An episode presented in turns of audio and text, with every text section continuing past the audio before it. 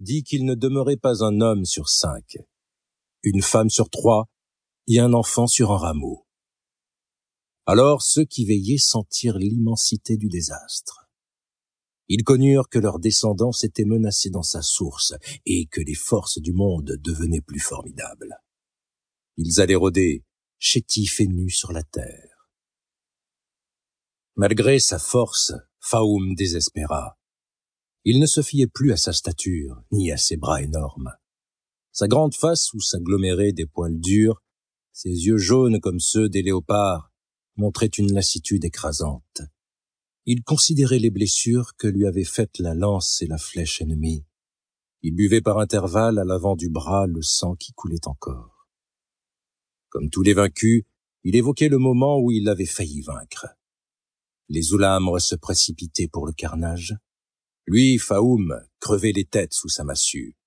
On allait anéantir les hommes, enlever les femmes, tuer le feu ennemi, chasser sur des savanes nouvelles et dans des forêts abondantes. Quel souffle avait passé Pourquoi les Oulamres avaient-ils tournoyé dans l'épouvante? Pourquoi est-ce leurs os qui craquèrent, leurs ventres qui vomirent les entrailles, les poitrines qui hurlèrent l'agonie, tandis que l'ennemi envahissant le camp, renverser les feux sacrés? Ainsi s'interrogeait l'âme de Faoum, épaisse et lente. Elle s'acharnait sur ce souvenir, comme l'hyène sur sa carcasse. Elle ne voulait pas être déchue. Elle ne sentait pas qu'elle eût moins d'énergie, de courage, de férocité. La lumière s'éleva dans sa force.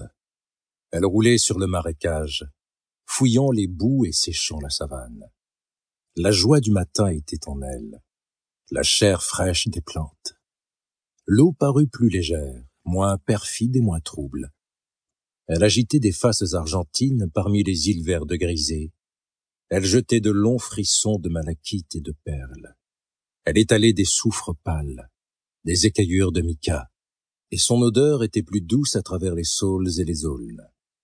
Selon le jeu des adaptations et des circonstances, triomphaient les algues, étincelait le lys des étangs ou le nénuphar jaune.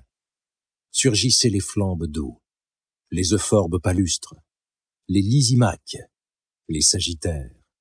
S'étalaient des golfes de renoncule à feuilles d'aconite, des méandres d'orpin velus, de l'inégrette, d'épilobes rosés, de cardamines amères, de roussolis des jungles de roseaux et d'oserets où pullulaient les poules d'eau, les chevaliers noirs, les sarcelles, les pluviers, les vanneaux aux reflets de jade, la lourde outarde ou la marouette aux longs doigts. Des hérons guettaient au bord des criques roussâtres. Des grues s'ébattaient en claquant sur un promontoire. Le brochet barbelé se ruait sur les tanches, et les dernières libellules filaient en traits de feu vert en zigzag de la Julite. Faoum considéra sa tribu. Le désastre était sur elle comme une portée de reptiles. Jaune de limon, écarlate de sang, vert d'algues. Elle jetait une odeur de fièvre et de chair pourrie. Il y avait des hommes roulés sur eux-mêmes comme des pitons, d'autres allongés comme des sauriens, et quelques-uns râlaient saisis par la mort. Les blessures devenaient noires, hideuse au ventre, plus encore à la tête, où elle s'élargissait de l'éponge rougie des cheveux.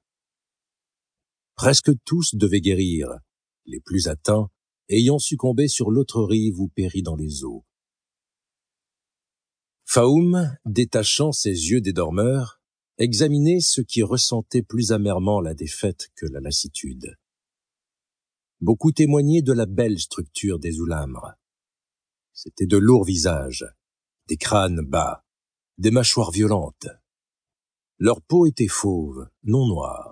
Presque tous produisaient des torses et des membres velus. La subtilité de leur sens s'étendait à l'odorat qui luttait avec celui des bêtes. Ils avaient des yeux grands, souvent féroces, parfois hagards, dont la beauté se révélait vive chez les enfants et chez quelques jeunes filles. Quoique leur type les rapprochât de nos races inférieures, toute comparaison serait illusoire. Les tribus paléolithiques vivaient dans une atmosphère profonde. Leur chair recelait une jeunesse qui ne reviendra plus, fleur d'une vie